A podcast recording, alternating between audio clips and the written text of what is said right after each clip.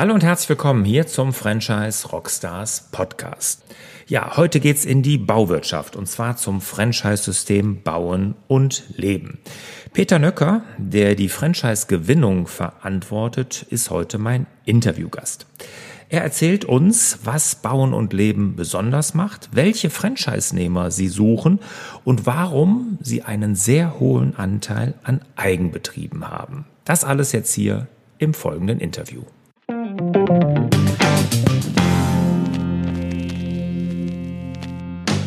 Peter, schön, dass du dabei bist hier bei den Franchise Rockstars. Bauen und Leben, ein System, was in eurer Branche, in der Baubranche sehr bekannt ist und auch sehr erfolgreich.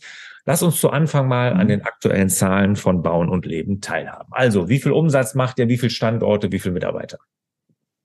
Ja, wir haben rund 80 Standorte, die teilen sich auf auf 24 Franchise-Partner. Ähm, die Hälfte davon sind Eigenbetriebe und wir machen rund 530 Millionen Euro Außenumsatz in der gesamten Gruppe mit Franchise-Partnern zusammen. Und äh, Mitarbeiter haben wir ungefähr 1500 und davon sind in der Dienstleistungs- und Systemzentrale ungefähr 150 beschäftigt. Und das zeigt auch, wie viel Dienstleistung wir für unsere Partnerbetriebe eigentlich auch hier erzeugen. Hm. Bauen und Leben ist ja Baustoff Großhändler, sage ich das richtig? Richtig, richtig. Wir sind nicht ja. der Baumarkt, genau. Ja, aber da ist ja nicht ich, wenn ich jetzt hier keine Ahnung irgendwie eine Heckenschere brauche, gehe ja nicht zu euch, ne, sondern ihr habt ja einen anderen Kunden, sprecht ihr an, oder? Ja, wir haben auch Handwerkzeuge, aber die sind eher für den Profi, Kunden mhm. für den Handwerker für den Bauunternehmer und jetzt nicht so wie, wie ein Obi oder so, wo man wirklich jetzt in die Gartenabteilung geht und sich dann eine mhm. Heckenschere kauft. Mhm. Also ihr habt klar den Fokus Richtung professioneller Kunde, das heißt genau. Handwerker, äh, jetzt großes Bauunternehmen und sowas. Das sind auch Genau, also unsere kaufenden Kunden sind zu 80 Prozent eben Profikunden. Und teilweise bringen die aber die Privatkunden mit, weil wir dann auch Ausstellungen haben und dort kann zum Beispiel der Fliesenleger in unserer Fliesenausstellung im Grunde genommen mit dem Privatkunden die Beratung vornehmen und nachher kann man das ähm, Material, dann die Fliesen, den Fliesenkleber, die Bordüren, die, die Fußleisten und was da alles dazu kommt, dann alles bei uns beziehen. Und ähm, ja, und so arbeiten wir dann mit dem, äh, mit dem Verarbeiter auch Hand in Hand. Der nutzt uns dann auch da aktiv. Jetzt seid ihr ja nicht gestartet als Franchise-System, sondern als Allianz. Ne? Du kannst ja mal genau, genau, erklären gleich, was eine Allianz ist und was euch dann, würde mich mal interessieren, zu dem Schritt bewogen hat, diese Allianz in ein Franchise-System umzuwandeln. Ja, das begann alles Ende der 90er Jahre. Da ging eben auch die Baukonjunktur stark zurück und dann überlegten sich die Baustoffhändler, wie sie im harten Wettbewerbsumfeld besser überstehen können. Und dann haben sich hier am Niederrhein vier zusammengetan, die dann eine Bauen und Leben Service gegründet haben als Allianz. Ich nenne das mal so als Bonus-Sammelverein. Die erste Idee war es dann im Grunde genommen den Einkauf zu bündeln, um dann bessere Einkaufskonditionen zu erzielen.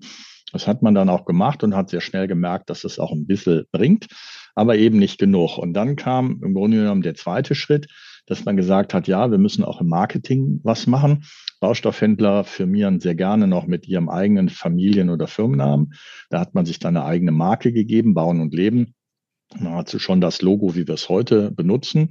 Und der entscheidende Schritt war aber, dass wir uns für eine einheitliche EDV entschieden haben und die dann reihum in den ersten Betrieben umgesetzt haben. Und das war im Grunde genommen so der Anfang vom Guten, dass wir dann im Grunde genommen sukzessive immer mehr Leistungen von den Betrieben in diese System- und Dienstleistungszentrale auslagern konnten. Also es fing eben mit Artikeldaten an. Das war relativ unspektakulär, das haben wir gemacht. Aber irgendwann war dann auch die Frage, ja Mensch, warum machen wir nicht auch die Personalabrechnung? Das kann man doch irgendwie gemeinschaftlich viel besser organisieren, als wenn da jeder seine eigenen Dinge macht. Und so ist es dann über verschiedene Schritte immer weitergekommen, bis wir dann ähm, Ende 2013 quasi 125 Millionen Umsatz machten mit 25 Standorten und uns dann im Grunde genommen überlegt haben, wie geht's weiter? Und diese Demokratie, die wir hatten, weil die waren ja, die Partner waren ja quasi bei uns beteiligt, die hat eben unser Wachstum gehemmt. Und dann kam eben die Entscheidung,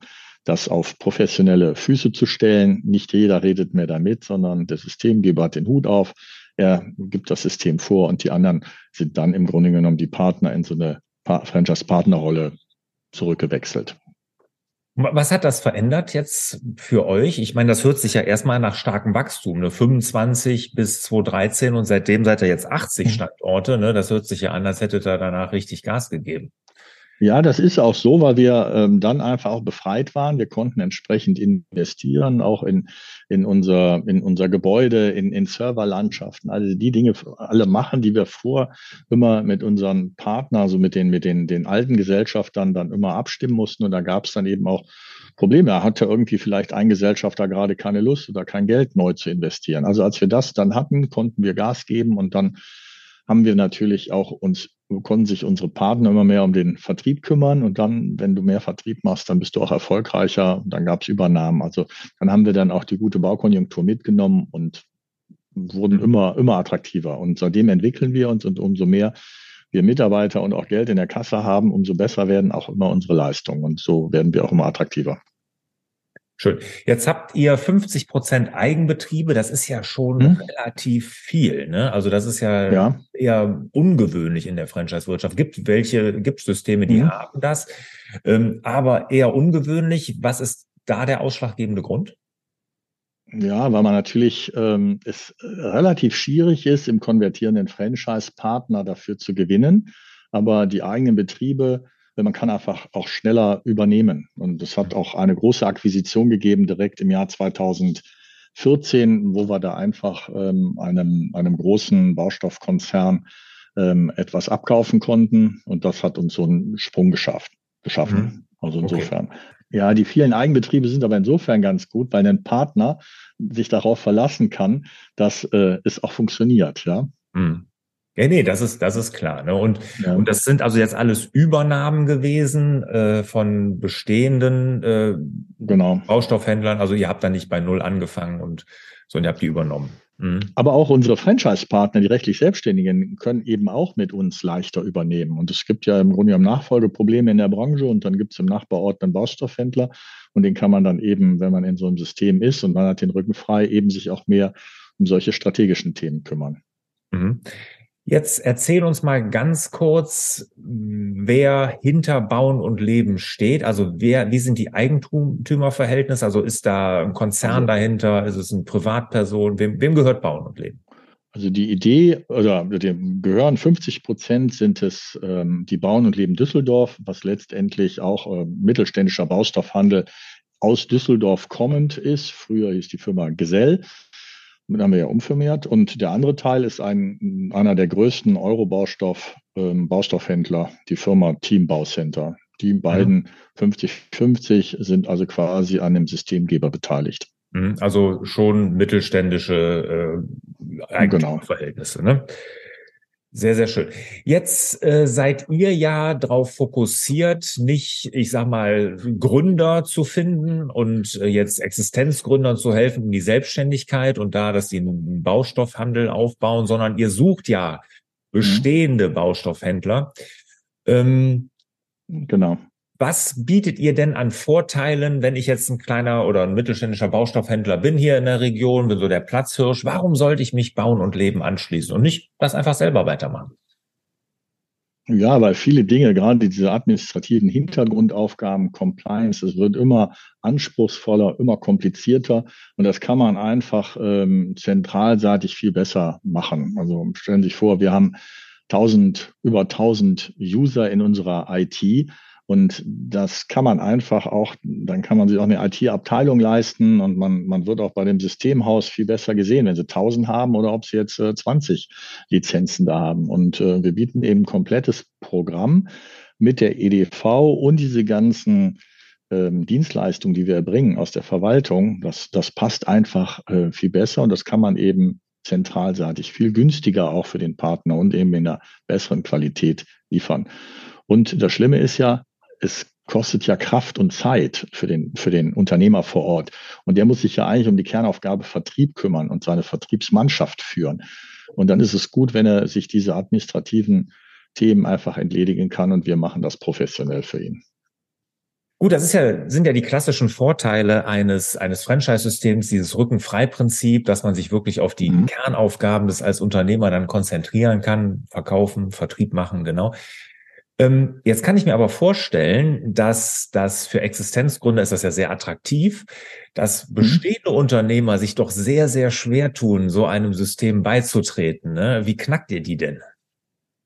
Ja, also im, im Wesentlichen natürlich über, über das Geld, ja, also mhm. der wirtschaftliche Erfolg und die Sicherheit, die wir versprechen. Und das machen wir am Anfang äh, durch die eine, Perso äh, eine Potenzialanalyse. Wir schauen, nehmen uns die Zahlen von dem Interessenten und rechnen die dann in unser System und schauen, wie würde sich also im Grunde genommen der, das, äh, die, die BWA verändern, wenn er dann im Grunde genommen in unserem System ist, wenn er eine Franchise-Gebühr bezahlt, aber dann im Grunde genommen viel weniger Verwaltungskosten hätte, keine EDV-Kosten mehr, die Steuerberatungskosten sinken und äh, eben die zusätzlichen Einkaufsvorteile haben.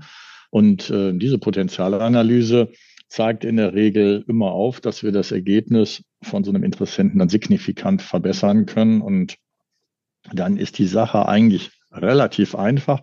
Dann muss, dann wird natürlich hinterfragt, mit welcher Sicherheit so eine Prognose dann auch sich realisieren lässt. Das sind dann so die Dinge. Und dann ähm, wird man ähm, sehr viel Vertrauen aufbauen müssen und muss zum Beispiel so einem Interessenten auch die Gelegenheit geben, andere Franchise-Partner ähm, kennenzulernen und einfach da Vertrauen zu schaffen. Und mhm. dann ist es möglich. Ja, und da dann auch zu sehen, Aber dass diese Zahlen dann auch wirklich passieren. Ich meine, mit 80 Standorten habt ihr da jede Menge ja Beweise. Aber ja. trotzdem ist es doch so, die tun sich doch schwer, ihren Namen da von der Fassade runterzunehmen. Oder darf man den da stehen lassen, wie das ja zum Beispiel, keine Ahnung, bei Rewe oder so auch der Fall ist? Ja, genau, weil die natürlich sehr verliebt sind in ihren eigenen Namen und auch der, Ma der, der, das ist ja die regionale Marke, das muss man ja auch so sehen, die ist dann bekannt. Und mhm. deswegen geben wir dann die Möglichkeit, quasi das Bauen und Leben Logo, die Marke Bauen und Leben in Kombination mit dem Namen der Firma okay. ähm, dort zu nutzen. Mhm. Und da erkennt man auch den Unterschied Eigenbetrieb. Da steht dann eben nicht mehr irgendwie Müller noch daneben, sondern ist dann Eigenbetrieb und die Partnerbetriebe sind so klar darstellbar. Mhm. Okay, also dann ist dem Ego des Unternehmers dann auch noch ein bisschen, wird das auch noch ein bisschen gepinselt insofern. Ne? Ja, genau. Aber manchmal stell mal vor, der hätte jetzt zehn gelbe LKWs, die werden dann auf einmal weiß. Das ist natürlich auch eine Frage. Da muss man ihn auch unterstützen im Ort, dass man, äh, wenn man die Systemumstellung macht, dann auch ähm, entsprechend erklärt in der Presse oder dass man Tag mhm. der offenen Tür macht, wo eigentlich klar wird, dass er sich eigentlich nur einem Franchise-System angeschlossen hat und eben nicht die Firma verkauft hat. Das ist ganz mhm. wichtig. Ja, ja. Erzähl doch mal ganz kurz, nach was für Franchise-Nehmern ihr überhaupt sucht oder sucht ihr überhaupt noch nach Franchise-Nehmern, ist ja da erstmal die Frage. Und wenn ja, was sind das denn für Betriebe, die ihr da sucht? Ja, also konvertierendes Franchise, ganz klar. Wir suchen oder die entsprechenden Firmen aus unserer Branche. Das ist der Baustoffhandel, der Holzhandel, der Bedachungshandel. Das sind eben die mittelständischen Einzelkämpferbetriebe. Die schauen wir uns an, und gucken, ob, ob, ja, ob wir mit denen in Kontakt kommen und wir die Chance bekommen, im Grunde genommen unser Konzept vorzustellen. Und ganz wichtig ist da im Grunde genommen, nicht alle sind dafür geeignet, nämlich man muss die Menschen finden, die auch gerne abgeben wollen. Das sind die, die sich quasi auf, auf die Kernaufgaben im Baustoffhandel vertiefen wollen, die, die sich darauf konzentrieren wollen, die, die Vertrieb machen wollen, die ihre Mannschaft führen wollen.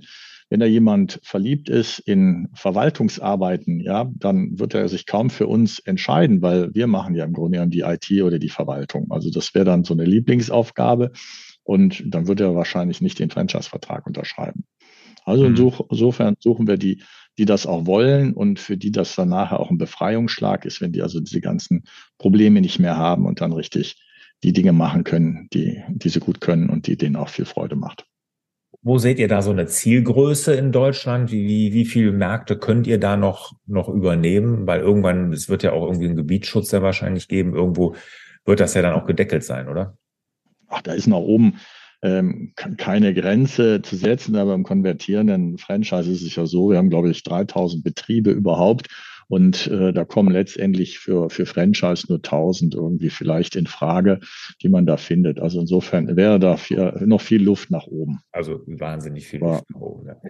Im, Im Grunde genommen ist es ja so, dass dass ich sag mal, in, in so einer Stadt wie Düsseldorf mit 600.000 Einwohnern äh, vier Baustoffhandlungen auch ausreichen. Ja, da hat man so und so viel Systemgastronomiebetriebe. Das ist ja auch nochmal etwas anders von der Zahl auch, weil so ein Unternehmen ja einen anderen Umsatz macht und damit auch mehr Markt abdeckt. Mhm. Okay. Was bietet ihr da jetzt für Lizenzen an? Gibt es eine Lizenz, die für alle gleich ist und gibt es da einen Gebietsschutz? Wie macht ihr das? Ja, man unterschreibt einen Franchise-Vertrag. Der konvertierende Franchise-Partner bringt seine Standorte mit. Die sind dann von vornherein bekannt. Da gibt es dann auch einen gewissen ähm, Vertragsschutz, nenne ich es mal, so dass, dass wir uns dann dort äh, keinen weiteren Partner hinzunehmen. Das ist ganz klar. Bei den Baustoffen ist es ja auch nochmal so. Ähm, da kommen ja die, die, die Handwerker zu uns und die haben dann vielleicht äh, in Krefeld eine Baustelle, aber der Handwerker kommt aus Düsseldorf. Also insofern ist es in unserer Branche, ähm, wandern die Baustoffe manchmal mit dem, mit dem Unternehmer mit. Also insofern mhm. gibt's da, ist es da schwierig, das so einzugrenzen, zu sagen, der Düsseldorfer darf nicht nach Krefeld liefern. Das mhm. funktioniert nicht. Mhm. Habt ihr denn auch Tendenzen ins Ausland oder ins deutschsprachige Ausland zumindest? Wollt ihr da auch hin? Nee, kon äh, erstmal kon konzentrieren wir uns auf, auf Deutschland und da auf die weißen Flecken in der Karte, da ist noch genügend zu tun. Und später kann man auch darüber nachdenken, aber das wäre sicherlich ein großer Schritt, ähm, in ein, ein, ein neues Land zu gehen mit, mhm. mit diesen ganzen Dingen, die wir ja auch machen müssen, Compliance und, und so. Das sehe ich im Moment noch nicht. Ja. Okay, jetzt habt ihr ähm, 80 Standorte und viel Erfahrung auch ja schon, ich meine, seit den 90er mhm. Jahren in der Allianz, ja. später dann in einem Franchise-System. Ähm, und ich kann mir vorstellen, dass es die Qualität da schwierig ist, äh, gleichmäßig aufrechtzuerhalten. Ne? Also ich glaube, Qualität ist ja beim Baustoffhandel auch wichtig. Äh, das heißt Liefertreue, Lieferqualität und, und, und. Wie, wie macht ihr das, dass ihr die über alle 80 Standorte irgendwie gleich haltet? Ja, Qualität muss man zweimal, denn zwei, zweilagig sehen. Einmal natürlich die Qualität, die wir als Franchisegeber in unseren Dienstleistungen, in unserer IT unseren Partnern geben. Das ist etwas, was wir darstellen müssen. Und dann muss im Grunde genommen der Franchise-Partner als Baustoffhandel wiederum seinen kaufenden Kunden, dem Handwerker, Qualitätsbaustoffe liefern oder Termintreue äh, einhalten und solche Sachen. Und ähm, wir für uns als Systemgeber machen die Qualitätskontrolle durch entsprechende Befragungen unserer Partner. Die kann man aber auch an die Endkunden der Franchise-Partner wenden, dass wir uns zertifizieren lassen. Gucken, also wir sind zum Beispiel gerade wieder vom Deutschen Franchise-Verband mit dem, sind wir den, haben wir den Systemcheck gemacht oder der TÜV zertifiziert unser Credit Management oder auch die Kreditreform prüft unsere Finanzen regelmäßig. Dann sehen wir natürlich auch über unsere Internetseite und auch über Google, wie also quasi die kaufenden Kunden uns bewerten. Das heißt, die Betriebe, die geliefert haben. Und wenn es da eben Probleme gibt, würden wir das auch mitlesen können und würden daraus auch entsprechende Maßnahmen ergreifen. Und das werten wir auch aus. Und wenn es da Probleme gäbe, würden wir entsprechend die Dinge aufgreifen und mhm. Gegenmaßnahmen entwickeln, vielleicht Schulungen oder dergleichen. Ja, heute im Internet ist das ja doch deutlich transparenter, ob man da Qualität mhm. liefert oder nicht. Ne? Ja, genau. Das ist ja wirklich auch für viele, die, die das auch verfluchen. Ich finde, es ist ein Segen, weil es gibt eine Wahnsinnstransparenz. Also über 30 Jahre im Markt, mhm. ne, jetzt seit gut zehn Jahren als Franchise-System, eine Erfolgsgeschichte, aber ich weiß, die hat auch immer eine oder andere Herausforderung bringt die mit sich. Jetzt würde mich mal interessieren, so als Franchise-System, was war so eure größte Herausforderung in dem ganzen Wachstum, was ihr da hingelegt habt und was habt ihr daraus gelernt? Ja, zunächst, wenn man dann sagt, ja, man macht etwas als Baustoffhändler Franchise, das ist ja schon mal ungewöhnlich. Und dann haben wir einfach gesagt, das machen wir dann 2014. Wir hatten auch äh, gewisse Unterstützung durch einen zertifizierten Berater, der, der auf Franchise spezialisiert ist, aber dann kommt man eben so hin und dann sagt man so, jetzt müssen wir ein Handbuch machen und Schulungsunterlagen und dann sagt man den Teamleitern so, jetzt, jetzt fangt mal alle an zu schreiben. Mhm. Und ja, dann haben wir, haben sie alle angefangen zu schreiben und da mussten wir aber auch sehr schnell merken, dass eben nicht jeder Buchhalter, EDVler oder Controller eben optimale Schulungsunterlagen erstellen kann oder auch mhm. ähm, so.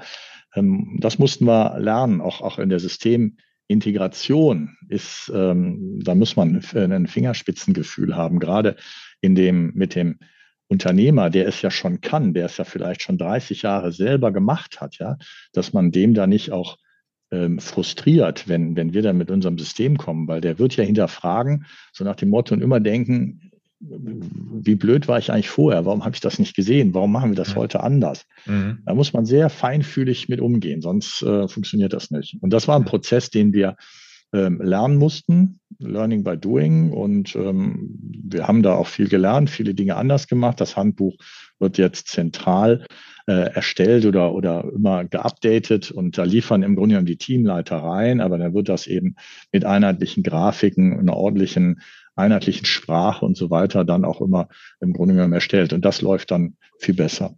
Und was auch ganz wichtig ist, ähm, eine intensive Betreuung. Das haben wir auch gemerkt, dass, dass wir Franchise-Betreuer brauchen, die regelmäßig raus in die Standorte fahren und dort, also im Grunde genommen schauen, dass einmal die Führungskräfte, aber auch die Mitarbeiter das Konzept gut umsetzen.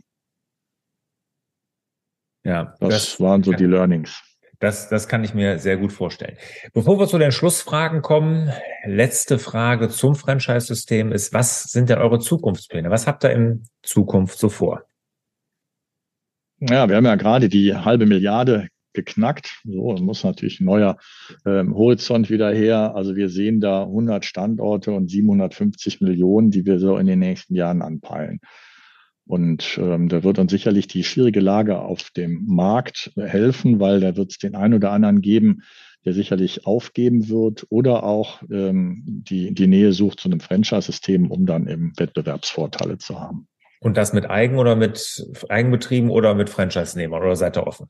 Beides. Oder es ist ja auch so, dass das im Grunde genommen Franchise-Partner auch äh, in der Nachbarschaft schon mal im Nachbarort jemanden übernehmen können. Das ist beides. Also beide wachsen. Also es ist jetzt nicht nur immer, dass es die, die Gesellschafter von der Bauen- und Lebensservice tun. Mhm. Schön. Ja, vielen Dank. Peter, hast uns einen guten Einblick in mhm. Bauen und Leben gegeben. Das war sehr interessant. Gerne. Kommen wir zu den Schlussfragen. Bist du bereit? Ja, ich bin bereit. okay. Welcher ist dein Lieblingsrockstar? Oh ja, die Doors höre ich immer ganz gerne. Okay, okay. Welches Buch hat dich im Leben oder auch jetzt als Unternehmer am meisten geprägt?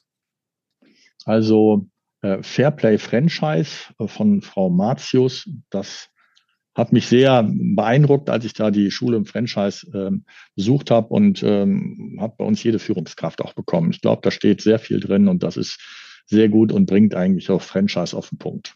Mhm. Ja. Das ist, ist so der, der Klassiker, der wird auch am meisten hier genannt, ne, weil das ist wirklich auch ein ganz, ja. ganz tolles Buch. Bevor wir uns verabschieden, letzte Frage. Was ist denn so die größte ja. Herausforderung, für den er so in der Zukunft steht? Was würdest du sagen? Was ist das zurzeit? Ja, mit diesen ganzen Krisen ähm, zurechtzukommen nach Corona. Jetzt haben wir ähm, die Inflation, die Baupreise sind stark gestiegen, die Zinsen sind gestiegen. Also da gibt es große Herausforderungen auf dem Markt. Ähm, dann auch natürlich Möglichkeiten und Chancen durch zum Beispiel die Notwendigkeit, den Gebäudebestand äh, energetisch zu sanieren. Also sind beide Sachen ähm, Chancen und Risiken und wir müssen alles ähm, gut in Einklang bringen. Ganz wichtig ist zum Beispiel auch das Credit Management dass wir schauen, dass unsere Partner kein Geld verlieren, weil sie ja auf Lieferschein verkaufen. Ja, also mhm. da, da muss man sehr genau drauf aufpassen in schwierigen Zeiten. Sehr schön. Ja. Ja. Vielen, vielen Dank für das tolle Interview. Ja. Hast uns einen guten Einblick gegeben. Hat Spaß gemacht, Peter. Danke. Ja, gerne. Ja. Und ich wünsche dir, lieber Peter, natürlich mhm. alles Gute und auch unseren Zuhörern und Zuhörern wünsche ich alles Gute. Und ich würde mich sehr freuen über eine Bewertung bei Apple Podcasts und neuerdings natürlich auch auf Spotify geht das ja mittlerweile auch. Alles klar und alles Gute. Bis dann. Ciao. Bis dann. Tschüss.